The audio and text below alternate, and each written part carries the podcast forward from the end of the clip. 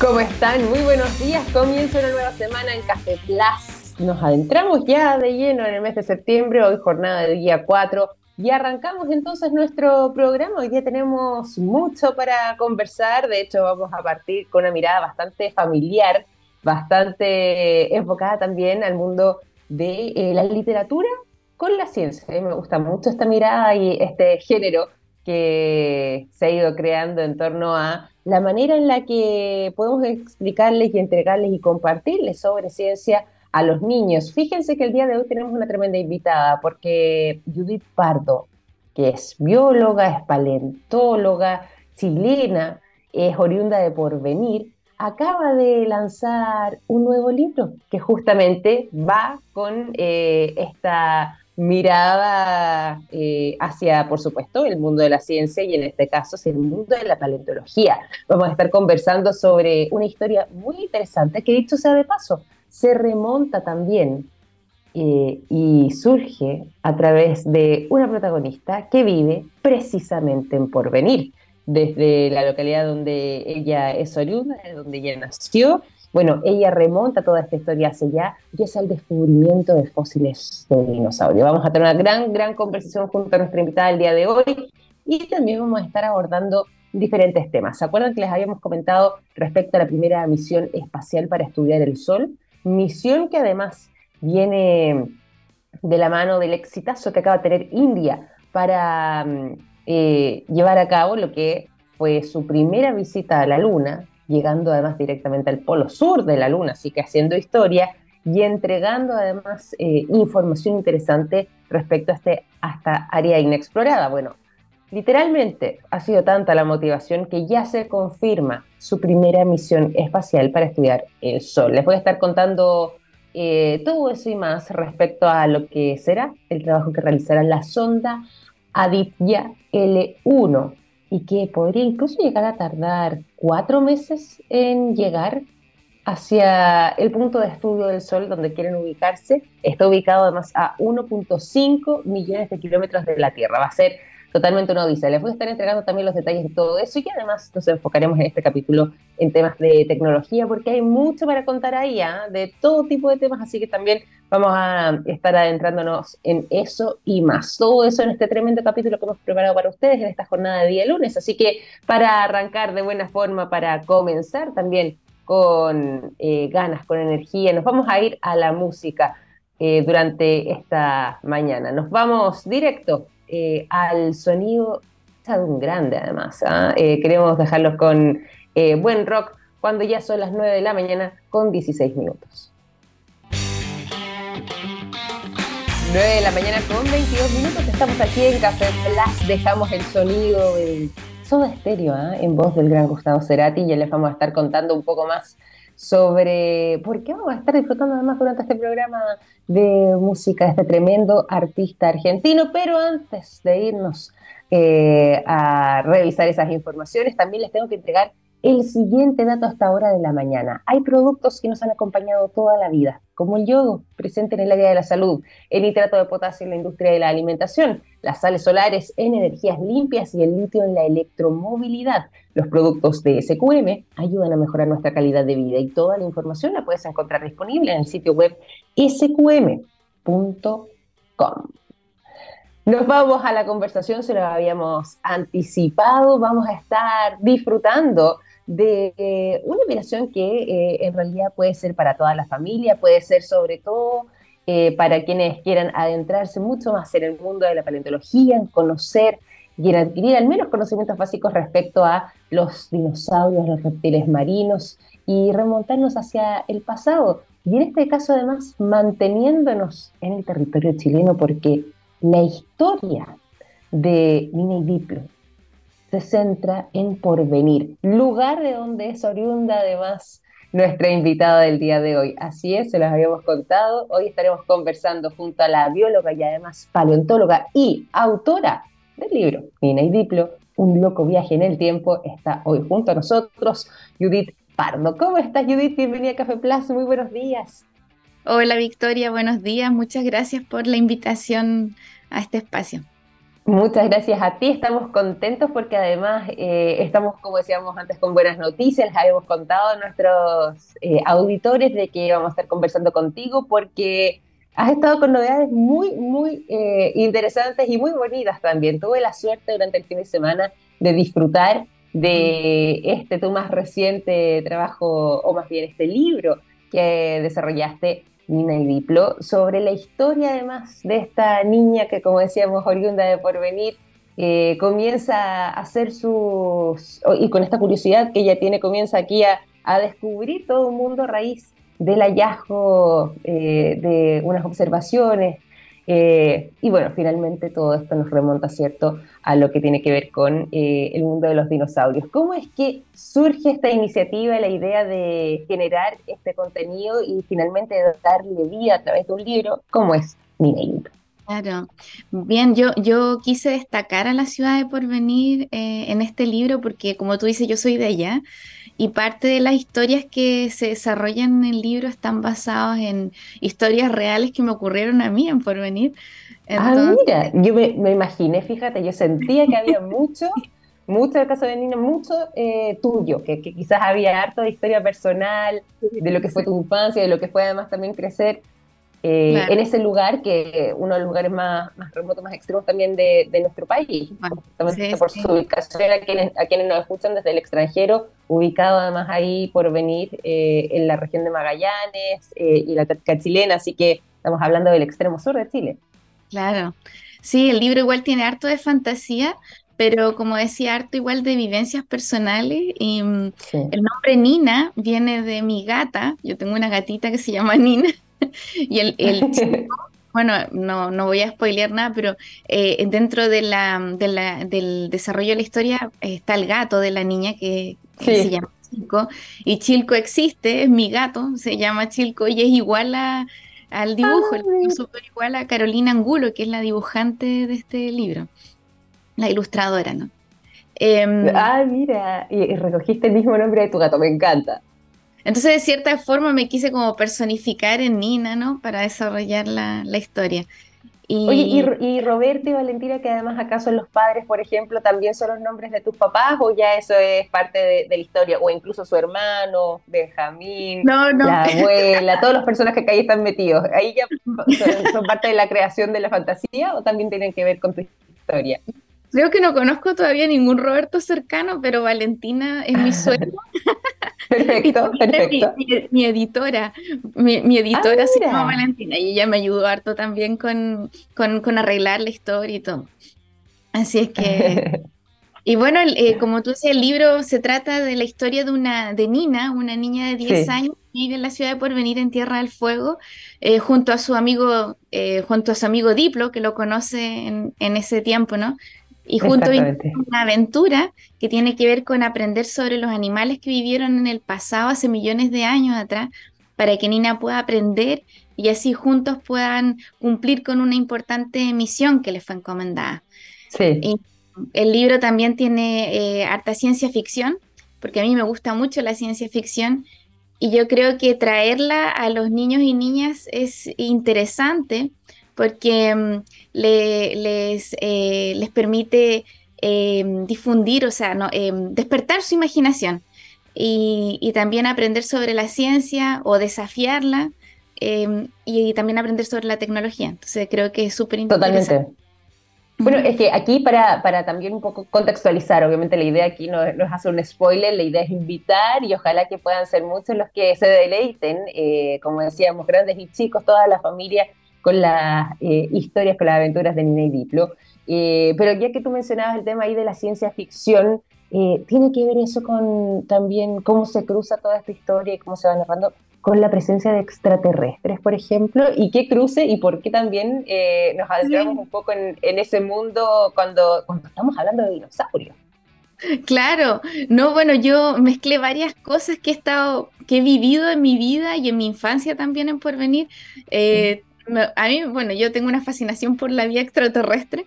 Em, eh, y también, eh, bueno, no voy a spoilear nada, pero aparecen algunas escenas de que quizás las personas que vivieron en la generación de los años 80 van a, van a recordar varias cosas que aparecen en el libro. Y también me quise inspirar un poco en, en, libros de ciencia ficción de Carl Sagan o Ami, por ejemplo, Ami, el, el, niño de las estrellas de Eduardo Barr, también em, tiene un toque de, de eso.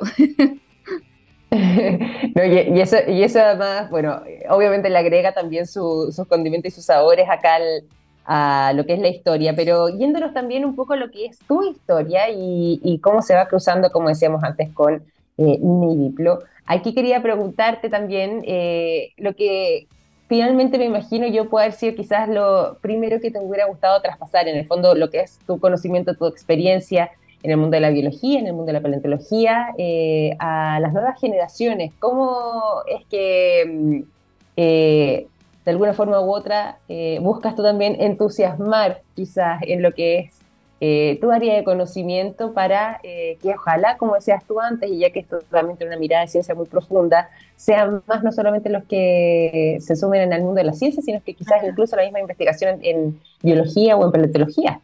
Claro, claro. Claro, el objetivo en la narrativa del libro es ofrecer conocimientos sobre las ciencias naturales, en este caso la paleontología, pero de una forma divertida y relajada, mm. porque dije un aprendizaje. El libro adicionalmente tiene un, glosario al final con palabras que puedan ser nuevas eh, para que puedan seguir la historia con claridad. Em, y creo que, es importante eh, que los niños o niñas aprendan más sobre paleontología porque em, para ellos estos juegos de infancia se pueden, estos juegos de infancia que son de excavar o descubrir dinosaurios, eh, ellos tienen que aprender de que se pueden hacer realidad, de que ellos pueden mm. vivir de la paleontología y cuando sean grandes ganar dinero por su hobby. Y por otro lado, también es importante que las nuevas generaciones aprendan sobre eh, los cambios que vivió el planeta a lo largo de los millones de años, cómo se ha ido adaptando a estos cambios eh, climáticos que han ido ocurriendo en toda la historia del planeta y cómo las especies animales se han ido adaptando a estos cambios en el paso del tiempo y cómo también el efecto antropogénico actual eh, ha ido afectando al proceso natural del planeta, o sea, cómo... Eh, mm. cambios y cómo hemos hecho de que algunas especies incluso se hayan extinguido, algunas estén a punto de extinguirse. Eh, algunas que quizás no deberían haber ocurrido, o sea, que quizás eh, si hubiese seguido el curso natural de la vida, estas especies habrían continuado con, con su vida y también adaptándose a sus cambios de forma natural.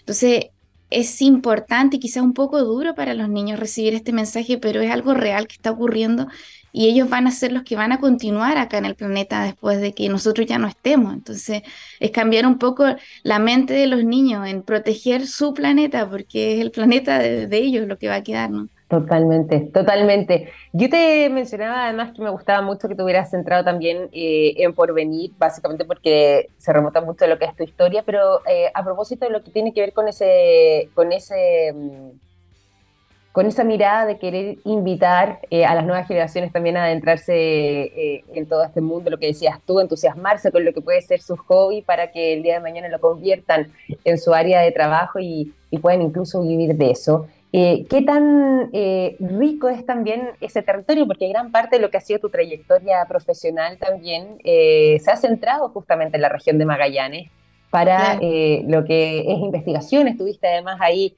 eh, con el tema del glaciar en Torres del Paine, el glaciar Tyndall, donde también eh, has centrado parte de tu investigación y por lo mismo, cuando estamos hablando de la región de Magallanes o incluso el propio porvenir, eh, ¿qué riquezas o qué relevancia más bien tiene a nivel paleontológico para lo que es esa investigación? Sí, bueno, la región de Magallanes, hablando solo de la región de Magallanes, por ejemplo, porque Chile tiene un tremendo potencial paleontológico, en todavía ah, somos somos muy pocos en paleontología en el país.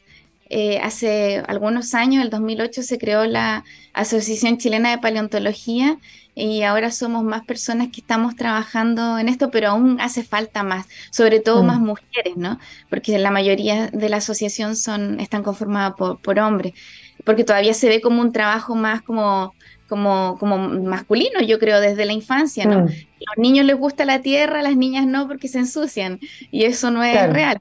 Eh, y en cuanto a Magallanes, todavía somos muy pocos. Nosotros yo creo que si no cuento mal, somos cinco los que estamos trabajando en paleontología. Ah, yo trabajo en, paleontología de vertebrados, yo trabajo en la Universidad de Magallanes y mis otros colegas trabajan en el Instituto Antártico Chileno pero hace falta más, o sea, ellos, los mismos colegas del INACH, cuando hacen sus campañas, y yo también tengo que traer gente de afuera, colegas de otros lados de Chile o de otros países, a que nos vengan a acompañar para hacer las prospecciones y las excavaciones de este material. También hace falta personal técnico especializado en preparación paleontológica. Esto significa cómo uno saca la roca del hueso sin dañar el hueso, que es unas técnicas mm. especiales las que se usan vibroincisores similares a los de los dentistas.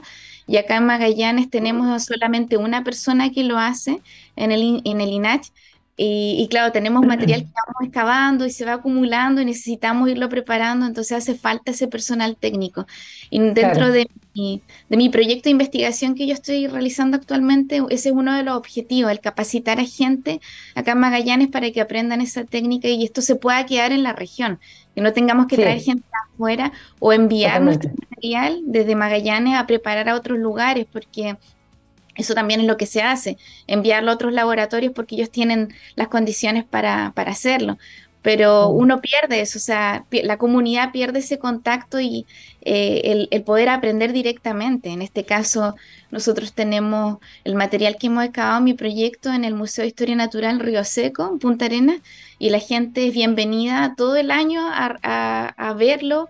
Eh, ya incluso durante el proceso de preparación, para, para que ellos aprendan y en realidad eh, valoren eh, el patrimonio y no solo el patrimonio, sino que el esfuerzo que uno hace como investigador, todo este trabajo que, que, requiere de costos eh, económicos y costos humanos también.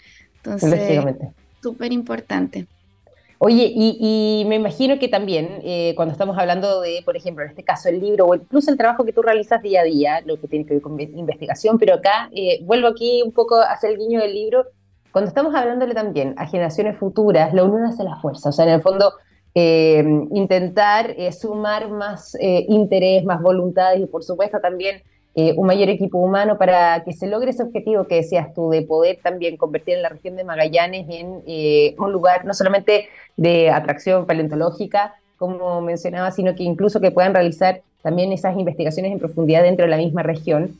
El libro también busca esa mirada, en el fondo, abrir camino a nuevas generaciones, como decíamos, pero además también a las mujeres en ciencias, porque no por nada estamos hablando de, una protagonista, de una niña exactamente, eh, en esta historia, eh, busca justamente quizás ampliar eh, esos caminos para que puedan ser más las personas que se vayan sumando, como decíamos antes, quizás una mirada un poco más a mediano o largo plazo, pero comenzar a, potenciar todas esas semillas, estamos sembrando ahí para futuro, es parte también de eso, hay algo de eso dentro de, tu intención también. ¿Sí? Eh, no, yo creo, de todos modos, yo no, no tuve la posibilidad, tristemente, de crecer con, con enciclopedias de dinosaurio cuando vivían por venir.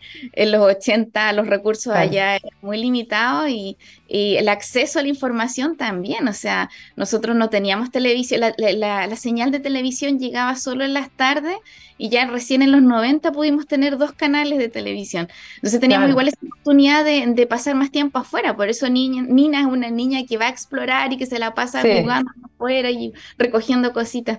Em, en cambio ahora los niños sí tienen más esas posibilidades de crecer con juguete o con enciclopedia de dinosaurio, de paleontología. Entonces creo que ofrecerles esta oportunidad con un texto que cuente una historia que, tiene, que claro, que tiene algo de fantasía, pero también tiene realidad y tiene de ciencia. Eh, lo, que, lo que quiero es inspirar, de cierta forma, ayudar a inspirar a las niñas y a los niños em, para echar a volar su imaginación eh, y despertar la curiosidad de lo, que, de lo que hay en su entorno. O sea, que los niños puedan salir, ojalá tener la posibilidad de que los papás los puedan sacar a algún parque, a ver, o que los dejen jugar afuera con la tierra, ensuciarse sobre todo en estos tiempos en los que las niñeces están como muy conectadas con el teléfono o con la tablet todo el día, el, también fomentar la lectura, ¿no? Desde, desde, desde edades tempranas yo creo que es importante. Así es que... Totalmente, totalmente. claro, que ojalá esto pueda servir a futuro para pensar ya, eh, es algo que me gustaría seguir, no solamente un gusto de infancia, sino que yo puedo continuar cuando sea grande en esto. Yo conozco a varios paleontólogos profesionales que ellos desde pequeños les gustaban los dinosaurios, o sea, y, increíble que ya ahora son doctores en ciencia y, y, tienen sus recuerdos de niños con sus juguetes de dinosaurio. Entonces, es posible, se puede hacer, pero yo creo que, que los niños necesitan recibir siempre esos incentivos, ¿no?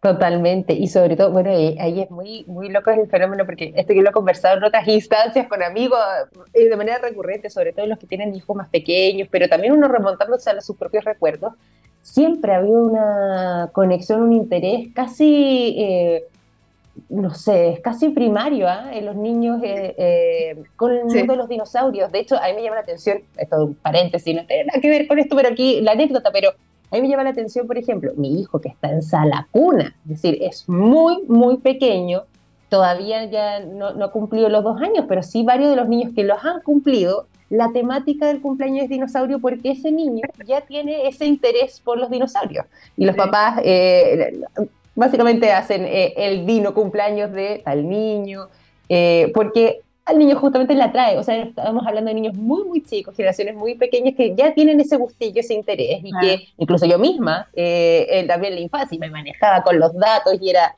Me, gustaba muchísimo, a propósito de lo que decías tú también, crecer ahí con, las enciclopedias, quienes tuvimos la oportunidad.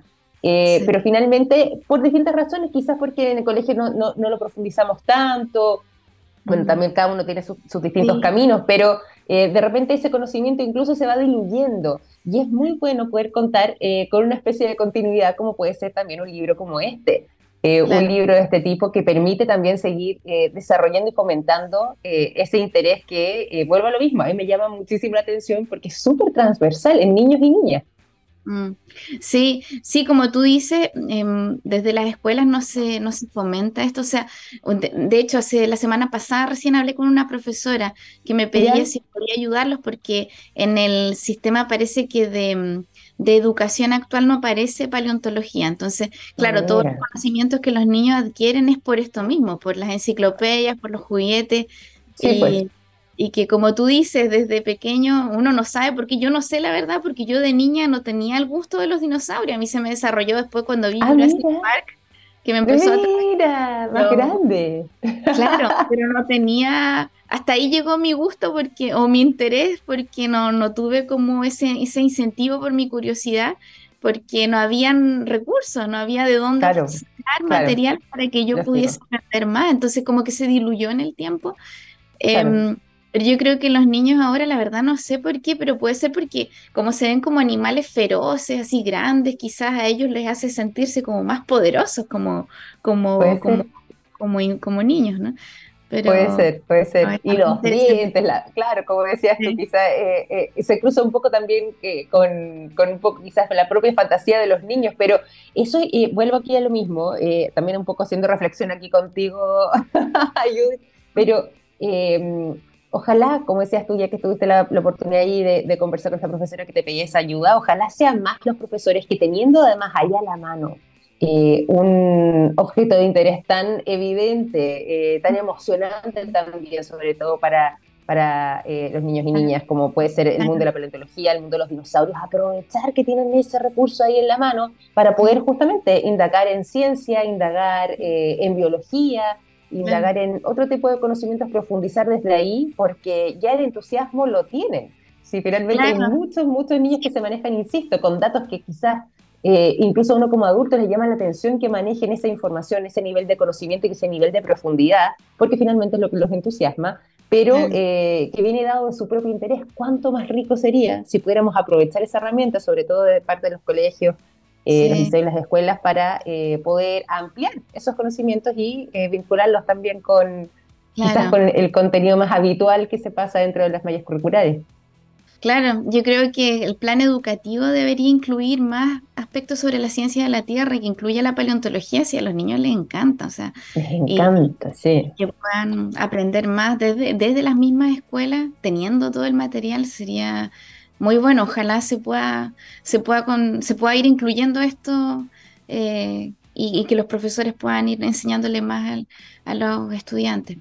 Totalmente. Bueno, y ahí también, y vuelvo a decirles y comentarles también a quienes se van sumando a nuestra sintonía, acá el libro Nina y Diplo, Un loco viaje en el tiempo, justamente de Judith Pardo, con quien estamos conversando durante esta mañana, bióloga, paleontóloga, que está eh, contándonos de este último trabajo que ha estado realizando con este libro dirigido a niños y niñas, entregando conocimientos básicos de dinosaurios, también de los reptiles marinos, siempre además con una mirada muy, muy fresca, muy entretenida y les recomiendo también eh, leerlos eh, y bueno, cruzándolo también con, con, algo de ciencia ficción, como nos decía la propia Judith, y también, por supuesto, también con ciencia y con tecnología.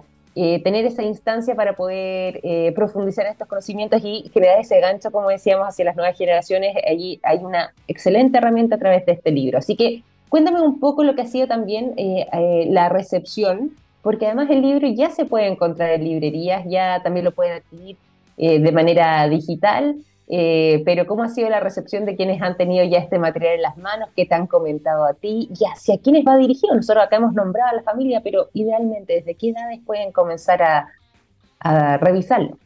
Eh, sí, bueno, la protagonista tiene 10 años, pero también lo pueden leer niños más pequeños.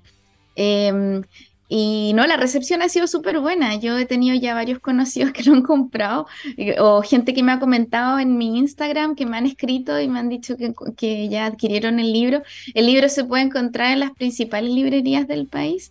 Em, acá en Punta Arena, en una librería, ya se agotó. Así ah, Mira, qué bueno, qué lindo. Qué bueno saber eso, además. Sí, no, y bueno, em, ha sido una súper buena experiencia de todos modos el, para mí el escribir este, tener la oportunidad de, que me dio la editorial de, escribir.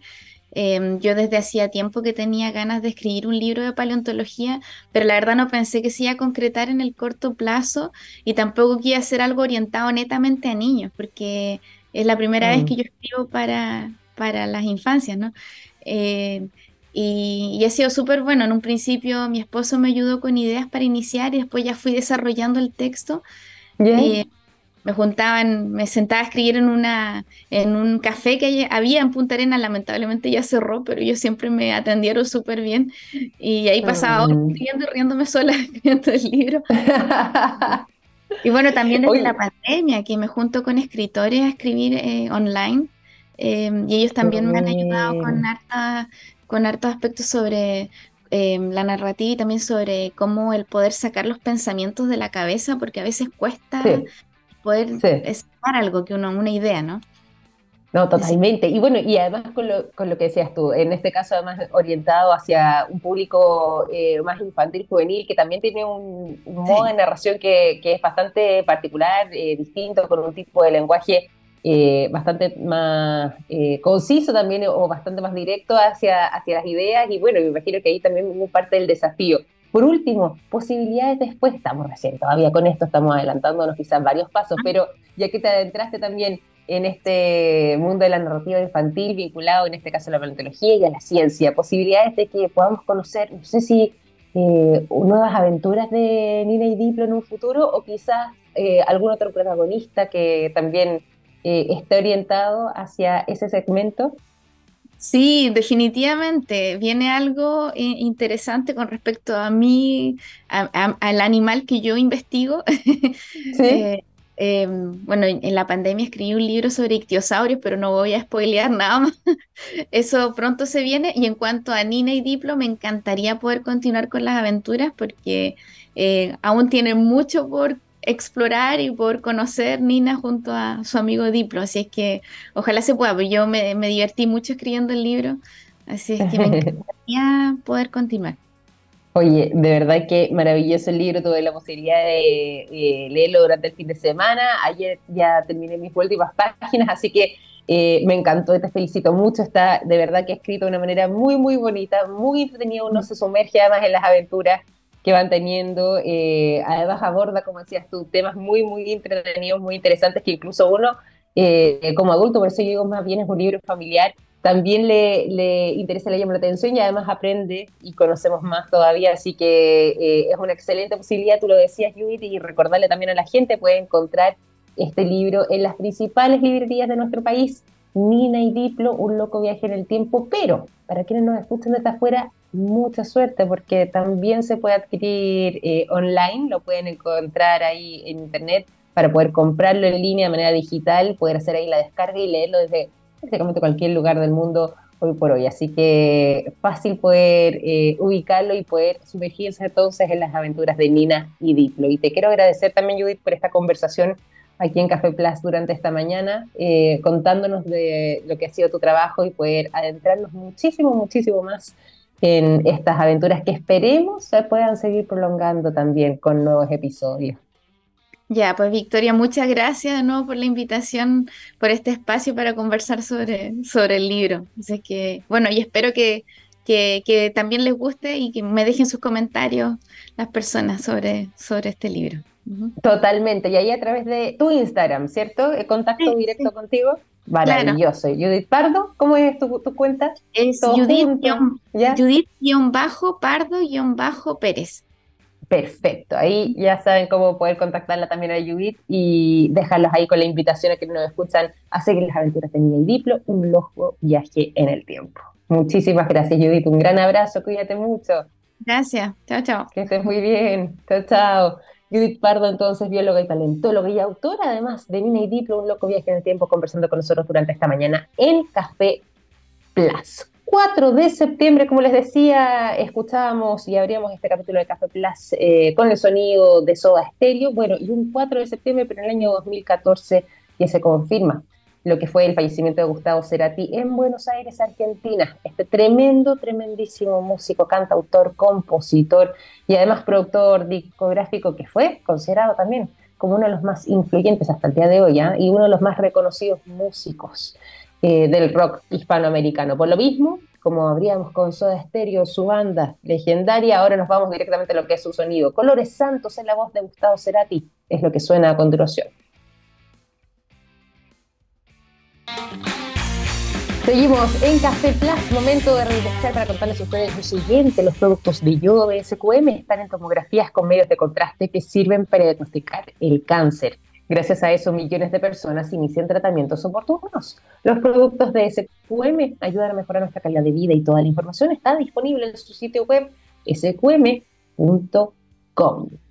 Les mencionaba que íbamos a profundizar aquí brevemente, ¿ah? porque ya gran parte del grueso de la información les lo hemos estado contando respecto a eh, la misión que tendrá la sonda Agita L1, que además está, lleva este nombre eh, tomado del sánscrito.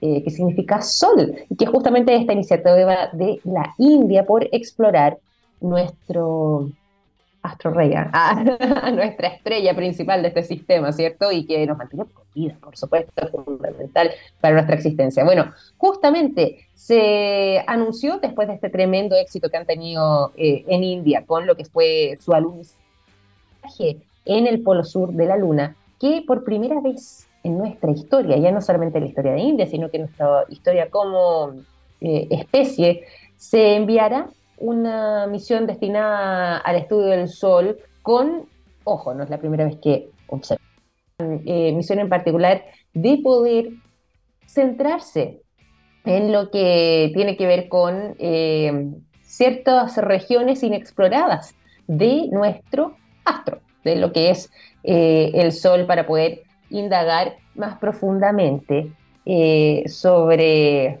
eh, sus ciclos y por supuesto también el impacto que puede tener sobre el resto del sistema solar. Bueno, esto es una misión que va a tardar cuatro meses en llegar a un punto exacto. La idea es que eh, esté orbitando inicialmente esta sonda 16 días la Tierra para generar eh, progresivamente velocidad que pueda llevarlos hacia su destino final. Y finalmente se sitúe en el punto Lagrange y posteriormente eh, seguir con las indagaciones enviando información y ese punto que les acabo de decir recién es un lugar entre el Sol y la Tierra que está separado por 1.5 millones de kilómetros. Por supuesto no puede llegar al Sol mismo porque sabemos que de ahí no saldría, ¿cierto? Esta sonda no podríamos saber nada. Pero bueno, la idea original es investigar y estudiar las capas más externas del Sol, como la fotosfera, la cromosfera y la corona, por medio de cargas útiles, siete en este caso en particular, que van a estar eh, empleando detectores electromagnéticos y de partículas y de campos magnéticos, según han informado de parte de India. Este trabajo no es tan de largo plazo, próximamente, que se va a entregar la fecha exacta, pero posiblemente tengamos novedades de este lanzamiento que además va a contar con un viaje largo de casi 125 eh, días, ¿sí? 16 eh, ahí en, situarse, pero 125 en total para poder eh, alcanzar su objetivo y posiblemente ya en los próximos meses tengamos novedades de lo que vaya a ser ese lanzamiento. Vamos a quedar hasta aquí de momento porque las noticias de tecnología se las vamos a enterar mañana en profundidad en un nuevo capítulo de Café Plus. Hoy decimos adiós en esta jornada de día lunes con el sonido de Gustavo Cerati, justamente la canción que lleva este nombre. Adiós. Es lo que va a cerrar este capítulo de Café Plus. Cuídense mucho, que estén muy bien. Mañana nos reencontramos con más programa, conversando de tecnología también y ciencia. Un gran abrazo y hasta las 9 en punto con más Café Plus durante la jornada del día martes. Que esté muy bien. Chao, chao.